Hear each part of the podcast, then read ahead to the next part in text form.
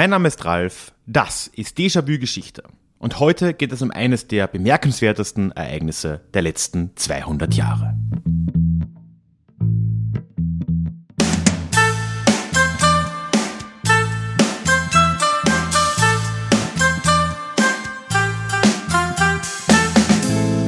Hallo und herzlich willkommen zurück zu dieser neuen Ausgabe des Déjà-vu Geschichte Podcast. Mein Name ist Ralf und hier in diesem Podcast geht es alle zwei Wochen in die Vergangenheit, immer mit Blick auf das Hier und Jetzt und mit einer Portion Augenzwinkern. Das heutige Thema wird die Meiji-Restauration und der Aufstieg Japans zur Weltmacht oder zur Industrienation sein. Aber bevor wir da ins Thema reinstarten, zwei kurze Hinweise. Erstens, ab dieser Folge wird es ganz am Schluss, also dranbleiben, eine Mitmachsektion namens Deja Klugschiss geben. Ich weiß, ist ein Arbeitstitel. Schauen wir mal.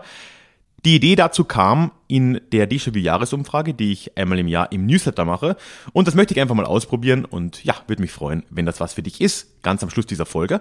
Und wenn wir schon dabei sind, wenn ich gerade über den Newsletter rede, würde ich dich auch da noch schnell einladen wollen. Einen Link zum Newsletter findest du in den Show Notes oder auf deja-vu-geschichte.de. Und ich würde mich sehr freuen, wenn das was für dich wäre. Es ist der Hauptweg, mit dem ich in, mit meinen Hörern und Hörerinnen in den Austausch komme. Und es gibt eben auch so Möglichkeiten der Mitgestaltung, wie eben in dieser Umfrage. Von dem her melde dich da gerne an, wenn du noch nicht dabei bist. Das würde mich sehr freuen. So, und nun wandern wir mal gemeinsam an einen schönen Julitag, genauer den 8. Juli des Jahres 1853. Wir sind in der Bucht von Edo im Osten Japans und es geschieht an diesem Tag etwas nie Dagewesenes. An dem Tag versammeln sich die Menschen der Stadt Edo am Hafen und bestaunen, anders kann man nicht sagen, vier Schiffe, die da in diesen Hafen einfahren. Das Besondere daran ist, dass diese vier Schiffe erstens nicht die japanische Flagge tragen oder eine japanische Flagge tragen, sondern die US-amerikanische Flagge. Und außerdem waren das nicht reine Segelschiffe, wie man sie gewohnt war, sondern waren zusätzlich auch noch dampfbetrieben. Aber der große Grund, warum das etwas nie Dagewesenes war, ist schlicht und ergreifend, dass das nicht hätte sein sollen. Es war nämlich in Japan seit über 200 Jahren verboten, für nicht-japanische Schiffe in diesem Land anzulegen. Und hier waren sie nun, vier Schiffe unter amerikanischer Flagge, die da in Edo in den Hafen einfahren und sehr bald das gesamte Land auf den Kopf stellen würden. Heute in dieser Folge möchte ich mir also anschauen, was damals in Japan denn so geschah was davor in Japan so abgegangen ist, warum es verboten war für ausländische Schiffe in Japan zu halten und was die Folgen dieses Durchbruchs der amerikanischen Schiffe auf Japan waren, beziehungsweise wie das die vollkommene Verwandlung Japans zu einer, ja, quasi Weltmacht befördert hat. Starten wir also mal rein mit einer historischen Einordnung. Ganz grob gesagt besteht Japan als Staatswesen wobei man das durchaus im Plural sehen kann, waren mehrere Staatswesen schon relativ lange und entstand so grob gesagt in die, ja, als Vorläufer des heutigen Japans irgendwann nach Christi Geburt unter direktem Einfluss des chinesischen Kaiserreichs. Es bildeten sich also einige Staatswesen heraus und parallel dazu und denen übergeordnet auch schon sehr bald ein Kaiser, ein sogenannter Tenno, dem aber gleichzeitig zahllose lokale Fürsten gegenüberstanden bzw. unterstanden, die sogenannten Daimyos. Das war die historische Norm der äh, frühen japanischen Staaten und Staatswesen und vor allem dann so ab dem europäischen Hochmittelalter, ab dem Jahr 1000 plus minus, entwickelt sich daraus eine ganze Kaste an Kriegern, die das gesamte Land mehr oder weniger dominiert hat. Und äh, diese Kaste ist ja mit Sicherheit bekannt. Das waren die Samurai. Die Samurai waren eine Kriegerkaste, zu denen einerseits die Daimyos, also diese lokalen Fürsten selbst gehörten, aber andererseits hatten diese Daimyos auch wieder zahllose Samurai in ihren eigenen Diensten, hatten also Privatarmeen. Und somit haben wir jetzt so im Verlauf des europäischen Mittelalters, wenn wir da diese, diesen Zeitrahmen nehmen wollen, eine gewisse Martialisierung, Militarisierung in Japan, wo diese Kriegerklasse der Samurai erstens sehr groß wird, also wir reden da über so 10% der Bevölkerung etwas später, und andererseits alle wichtigen Funktionen in diesem Staat irgendwo zu erfüllen beginnt. Man muss wahrscheinlich nicht unbedingt dazu sagen, dass das auch eine Zeit war, die ständig von Kriegen begleitet wurde. Eine Zeit der Wirren, wenn man so will, denn natürlich waren die verschiedenen Daimyos, die verschiedenen lokalen Fürstentümer in Japan nicht immer auf einem grünen Zweig miteinander und es hätte wohl auch keine Notwendigkeit für so eine breite Kriegerklasse wie die Samurai gegeben, wenn es auf dieser Insel ständig Frieden gegeben hätte. Das heißt, diese gesamte Zeit über bekämpfen sich die verschiedenen Fürstentümer Japans auch gegenseitig, Kaiser hin, Kaiser her. Dem hat man zwar irgendwie unterstanden dem zwar alle und der Kaiser wurde auch schon als Gott gesehen oder als Gott gleich gesehen in Japan, aber das hielt die Leute jetzt nicht davon ab, gegeneinander in den Krieg zu ziehen. Ab dem späten 12. Jahrhundert ändert sich das jetzt aber nochmal relativ radikal, denn nun entsteht in diesem Militärsystem eine erste Zentralherrschaft und das ist das Shogunat, was Japan die nächsten Jahrhunderte lang noch prägen würde. Nämlich über den Daimyos, also über den lokalen Fürsten, etablierte sich nun ein Shogun, der als Militärherrscher nochmal über denen stand und quasi ja als König Japans mehr oder weniger auftritt, während der Kaiser, der zu dem Zeitpunkt schon in Kyoto saß, in der kaiserlichen Residenzstadt, immer mehr nur noch eine religiöse bzw. eine zeremonielle Funktion hatte. Man konnte ihn nicht absetzen, weil Gott, äh, schwierig. Und äh, auch dieser, der Kaiser musste auch immer alle Shogune in ihrem Amt bestätigen. Also das gab es nach wie vor. Aber in Wirklichkeit fängt nun eine Zeit an, nach diesen eher wirren Jahren der ständigen Kriege, dass die Shogune, auch in unterschiedlichen Dynastien dann über die Jahrhunderte, als äh, zentrale Herrscher auftreten, das Land gewissermaßen erstmals ja, etwas stärker einen, als es zuvor der Fall war, und sich dabei vom Kaiser nur noch bestätigen ließen. Für unsere Geschichte ist aber vor allem ein Shogunat ganz besonders wichtig, nämlich das letzte Shogunat. Darum soll es ja jetzt erstmal gehen. Und das beginnt im Jahr 1603 und war das sogenannte Tokugawa-Shogunat. Das war eine Zeit, in der Edo, über das wir jetzt ja schon einiges gehört haben, in der Einstiegsgeschichte zur de facto Hauptstadt Japans wurde. Es wird dieses Shogunat auch als die Edo-Zeit bezeichnet. Und das war durchaus vor allem das 17. Jahrhundert, also der erste Teil dieser Herrschaftszeit des Tokugawa-Shogunats, war eine Blütezeit Japans. In kultureller Sicht, aber auch in wirtschaftlicher Sicht, in sozialer Sicht. Die Lebensbedingungen der Menschen in Japan wurden zu einem großen Teil besser in der Zeit. Gleichzeitig gab es aber auch neue Bedrohungen im Land. So waren zu der Zeit auch erstmals Missionare, christliche Missionare aus Europa, vor allem aus Spanien und Portugal, in Japan gelandet. Und zunehmend sah das Shogunat in Edo diese Missionare, diese ja, de facto ja Zuwanderer aus Europa, die neue Ideen nach Japan brachten und ja, durchaus auch das alte System da gewissermaßen vielleicht in Frage stellten, als Bedrohung ihrer Herrschaft und antworteten ab den 1630er Jahren mit einer Abschottung Japans mit dem sogenannten Sakoku. Wobei das erst später so benannt wurde, muss man dazu sagen. Zu dem Zeitpunkt hat niemand über Sakoku gesprochen, aber gemeint ist damit die Abschottung Japans. Eben diese Politik, dass außer japanischen Schiffen niemand mehr in Japan halten durfte. Das heißt, alle Häfen waren geschlossen und sobald irgendjemand, der kein Japaner war oder sogar Japaner, die seit über fünf Jahren aus Japan weg waren, irgendwo an den Küsten Japans landeten, konnten sie mit der Todesstrafe oder zumindest mit einer wahrscheinlich lebenslangen Kerkerstrafe rechnen. Eine Ausnahme gab es zu der Zeit nur für die Niederländer.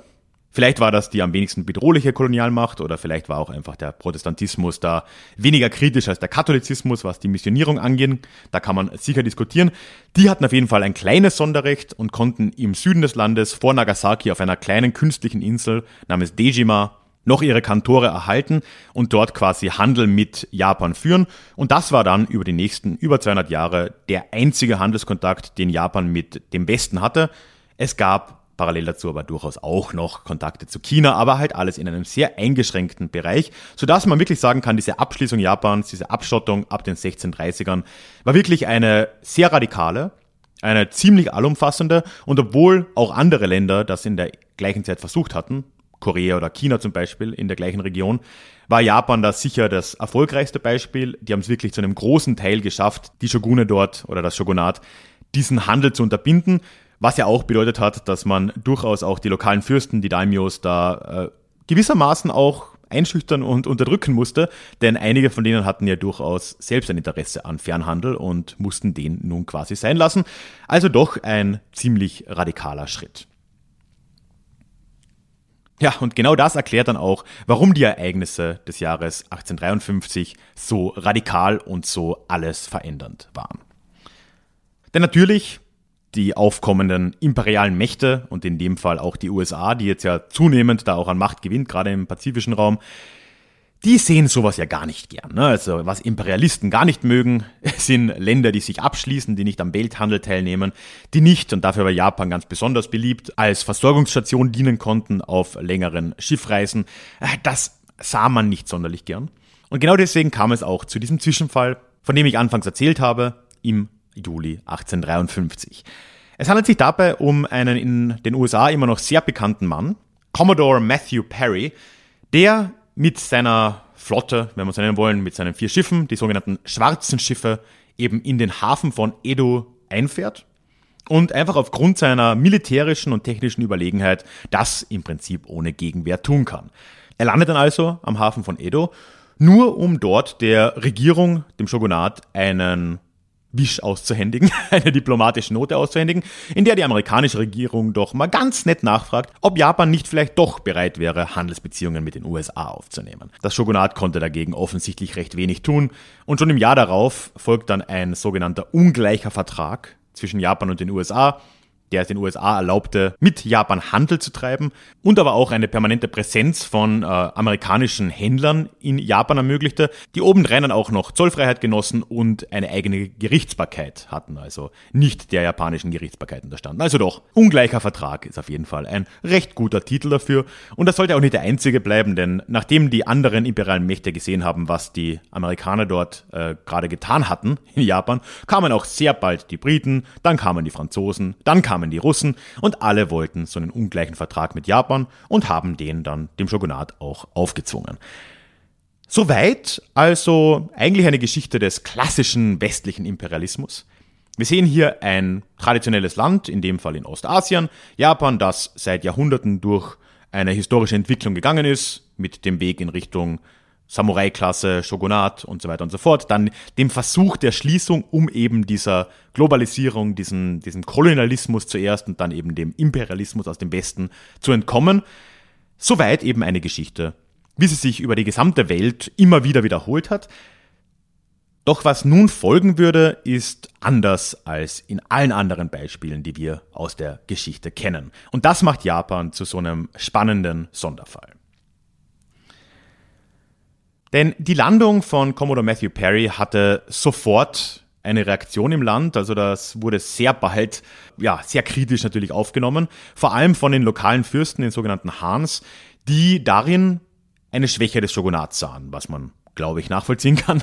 Also das war eine offensichtliche Schwäche des Systems, des Regierungssystems in Japan, dass es eben nicht mehr in der Lage war, die eigene Politik der Abschottung tatsächlich durchzusetzen. Das war das eine, aber andererseits war das auch eine Zeit, in der schon länger Frustration vorgeherrscht hat. Gerade bei diesen lokalen Fürsten gegenüber der Shogunatsregierung in Edo. Es gab eine hohe Steuerlast in Japan, es gab eine ausufernde Bürokratie und äh, seit dem 18. Jahrhundert auch immer wieder Hungersnöte, sodass ja generell die Herrschaft des Shogunats nicht mehr so ganz unhinterfragt war. Es dauerte nur noch ein bisschen, aber mit der Zeit versammelten sich viele dieser lokalen Fürsten dann äh, und äh, ja, formten eine Koalition, in der sie sich nun hinter den Kaiser stellten. Der Kaiser war nach wie vor in Kyoto, der durfte die Stadt Kyoto auch nicht mal mehr verlassen, seit Jahrhunderten nicht, war eben eine rein spirituelle und symbolische Figur. Aber diese Fürsten sagten nun, ja, wir wollen eigentlich, dass der Kaiser jetzt diese Regierung wieder übernimmt. Wir wollen ein ja, echtes, mehr oder weniger westliches Kaiserreich, auch wenn man es vielleicht noch nicht ganz so bezeichnet hat am Anfang. Und 15 Jahre nach den Ereignissen in der Bucht von Edo kommt es nun im Jahr 1868 zum Showdown. Diese Fürsten und äh, die Armeen unter ihnen stellen sich jetzt gegen das Shogunat. Es folgt ein kurzer, wird zwar nie so bezeichnet, aber de facto ein Bürgerkrieg gegen die Shogunatstruppen, der nach einigen Monaten aber entschieden ist und mit einem Sieg der Rebellen, wenn man so will, endet. Und nun zieht der junge Kaiser Mutsuhito, zu dem Zeitpunkt erst 16 Jahre alt, geboren ein Jahr bevor Matthew Perry da aufgetaucht ist, also nur so für Kontext, der zieht nun von Kyoto los, auch etwas ganz Neues, ne? der hat die Stadt Kyoto, seinen goldenen Käfig verlassen, zieht nach dem Sieg der Rebellen nach Edo und äh, diese Stadt wird bei der Gelegenheit dann auch gleich umbenannt in Tokio, nämlich Herrschaftssitz oder Hauptstadt im Osten. Und damit beginnt der radikale Umbau Japans, der schon nach wenigen Jahrzehnten das Land bis auf seine Grundmauern einreißen und neu erbauen würde. Der junge Kaiser Mutsuhito hat dann äh, auch gleich eine, ein Motto für seine Kaiserschaft ausgewählt. Das war in Japan üblich, ist auch anderswo üblich.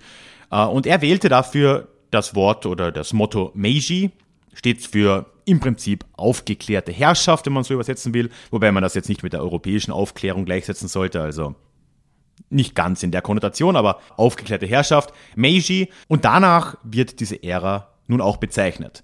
Die Ereignisse von 1868, diese, das Ende des Shogunats und der Beginn der neuen Kaiserzeit Japans wird als Meiji-Restauration bezeichnet und die folgende Ära, die Ära des Kaisers Mutsuhito, wird als Meiji-Ära bezeichnet. Und das ist wirklich eine Zeit, wo in den nächsten Jahrzehnten fast alles in Japan von Grund auf neu gestaltet wird. Es erfolgt als allererstes eine Zentralisierung des Staates. Das alte Feudalsystem, wenn wir es so nennen wollen, Ganz vergleichbar mit dem Feudalsystem Europas ist es nicht, aber in Ansätzen wird abgeschafft. Die Samurai werden als kriegerische Klasse abgeschafft, wobei man sich jetzt da nicht zu viel Gedanken machen sollte. Die wurden allesamt dann Bürokraten. Also im späten 19. Jahrhundert waren so ziemlich, ich glaube, über 90 Prozent der hohen Beamten Japans waren aus ehemaligen Samurai-Familien, also denen ging es nach wie vor gut. Es wurde ein neues Schulsystem, ein zentrales aufgebaut. Es wurde eine Steuerreform durchgesetzt, ein Militär wurde aufgebaut, Industrialisierung, also wirklich alles auf einmal wurde hier nun durchgesetzt. Und vor allem ab den 1870er Jahren verwandelt sich Japan zunehmend radikal in einer enormen Geschwindigkeit zu einem, ja, westlich geprägten Land in technischer und teilweise auch in juristischer Hinsicht, mit gleichzeitig aber immer noch großen Unterschieden und sehr vielen ja, spezifisch japanischen Elementen. Ein ganz großer Schritt war da 1871 eine Mission, die sogenannte Iwakura-Mission, in der eine Gruppe von japanischen Diplomaten eine Reise unternahm, zuerst in die USA, dann aber durch Großbritannien, Preußen, beziehungsweise dann ja das Vereinigte Deutschland, äh, Frankreich, die Benelux-Länder, Dänemark, das Habsburgerreich und die Schweiz, um sich dort anzuschauen, wie einerseits die industrielle Revolution so vonstatten ging, ganz wichtig, aber andererseits auch, wie ein modernes Militär dort aufgebaut wurde oder wie die Strukturen des Militärs in diesen Ländern waren, aber auch wie zum Beispiel die Staatsstrukturen waren, also wie die Verfassung waren, wie das Rechtssystem aussah und all diese Dinge. Vieles davon war tatsächlich schon bekannt.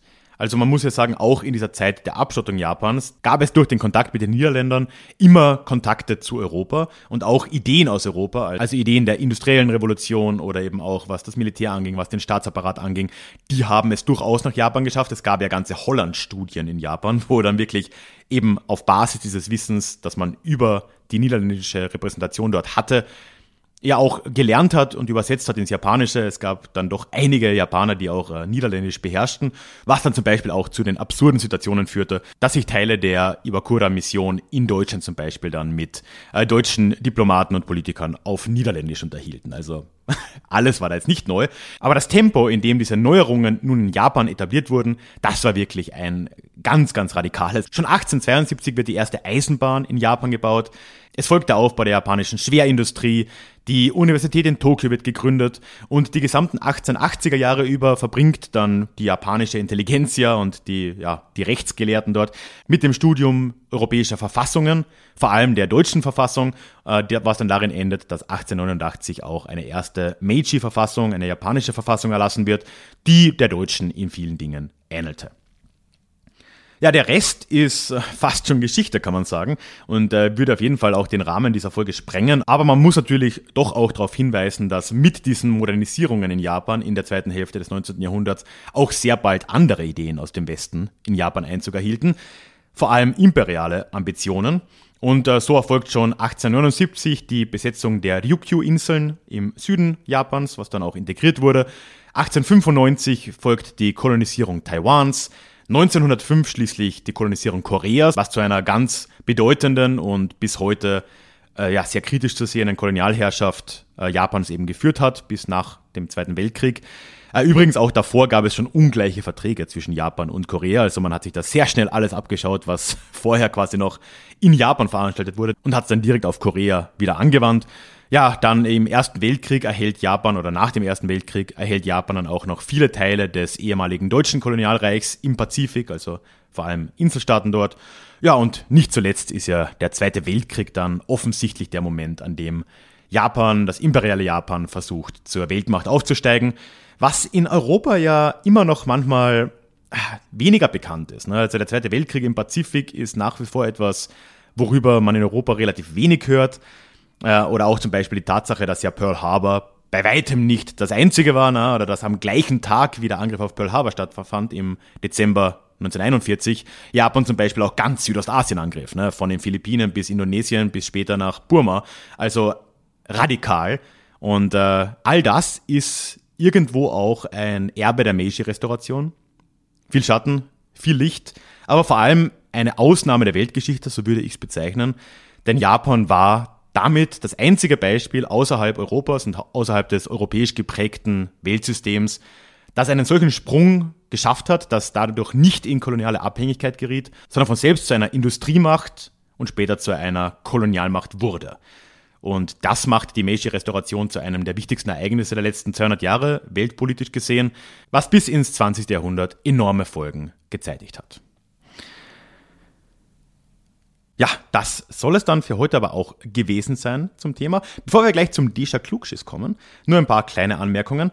Ich habe es Anfang schon gesagt, ich würde mich sehr freuen, wenn du dich für den Déjà-vu-Geschichte Newsletter anmelden würdest. Einen Link dorthin findest du in den Show Notes und unter diesem Link erkläre ich dir auch nochmal, was du davon hast. Es gibt nämlich ein gratis Hörbuch und einige andere Goodies dort für deine Anmeldung. Das findest du unter dem Link, aber ein einfaches Anmeldeformular und alles andere findest du auch auf deja-vu-geschichte.de und es würde mich sehr freuen, wenn du dir das anschauen willst. Mein großer Dank geht an alle, die Déjà-vu-Geschichte auch finanziell unterstützen, vor allem an alle tollen, tollen Mitglieder des Déjà-vu-Clubs. Vielen, vielen Dank, ihr macht hier das alles möglich. Also, wenn du im Déjà-vu-Club schon dabei bist, vielen, vielen Dank für deine großartige Unterstützung. Und ja, wenn du dir das auch vorstellen könntest, würde ich mich natürlich sehr freuen. Einen Link zum Club findest du ebenfalls in den Show Notes. Da erkläre ich dir dann auch, was du genau davon hast, vom zusätzlichen Podcast mit Themenabstimmung, über unseren Discord-Channel, über die Live-Calls und so weiter. Oder einen Link gibt es natürlich auch nochmal auf deja-vue-geschichte.de. Und wenn das alles nichts für dich ist, dann abonniere diesen Podcast bitte, egal wo du ihn hörst, oder folge mir auf Spotify, dann verpasst du keine Folge mehr. So, jetzt aber zum Ja, was soll dieser Deja Klugschiss denn nun sein? Ich habe schon gesagt, die Idee kam mir zugeflogen in der Déjà-vu-Jahresumfrage, die ich im Newsletter vor einigen Wochen äh, gemacht habe. Und äh, da war die Idee, ein Mitmachkonzept in Déjà-vu-Geschichte zu etablieren, wo ich eine Frage stelle, eine möglichst offene Frage, die man diskutieren kann. Und alle Hörer und Hörerinnen, also du, sind eingeladen, mir da Antworten zu schicken. Ich habe mir jetzt überlegt, wie man das am besten macht und ich will dir da ja auch alle Möglichkeiten offen lassen. Das heißt, du kannst das entweder über soziale Medien tun, ich bin auf Instagram, auf Facebook und auf Twitter unterwegs. Auf Instagram als Déjà-vu Geschichte, auf Facebook auch und auf Twitter als Ralf Grabuschnik. Und wenn du mich dort attest, beziehungsweise warum nicht den Hashtag DejaKlugschiss verwendest, dann finde ich deine Antworten dort. Du kannst mir aber alternativ auch eine E-Mail schreiben an die feedback at deja-vue-geschichte.de und ich werde dann in der darauffolgenden Folge, also jetzt in der nächsten, dann einige besonders gute, besonders lustige, besonders nette Antworten hier auch vorlesen. Das heißt, äh, wenn du mir was schickst, bist du auch mit Namensnennung von Vorname oder Username einverstanden. Dann kommen wir zur Frage dieser Woche. Ich hab's ja jetzt schon am Ende auch angekündigt. Ich glaube, man kann Japan als doch große Ausnahme der Weltgeschichte sehen, denn im Vergleich zu vielen anderen vormodernen Staaten außerhalb Europas hat Japan es geschafft, im 19. Jahrhundert zu einer Industrienation zu werden und dann in Folge selbst ein Kolonialreich aufzubauen. Ob man das jetzt als positiv oder negativ sehen will, sei mal dahingestellt. Das haben andere Länder auch probiert. Das hat auch China versucht in der gleichen Region oder zum Beispiel auch das Osmanische Reich etwas näher bei uns, die äh, daran gescheitert sind. Und die Frage, die ich jetzt für dich hätte, ist, warum? Was hat Japan unterschieden von anderen Ländern jener Zeit, die anders als Japan in europäische Abhängigkeit gerieten oder sogar zu einer Kolonie wurden oder wie das Osmanische Reich dann auch untergingen. Schick mir da gerne deine Gedanken. Entweder, wie gesagt, Instagram, Facebook, Twitter oder feedback at deja-vue-geschichte.de und ich werde in der nächsten Folge dann am Anfang dieser Sektion Deja Klugschiss die schönsten, nettesten, lustigsten Antworten teilen. Ja, und damit sind wir dann auch wirklich am Schluss angekommen. Ich freue mich über deine Antworten. Ich freue mich, dass du immer noch hier mit dabei bist. Und wir hören uns dann hoffentlich in zwei Wochen wieder in unserem nächsten Déjà-vu. Tschüss.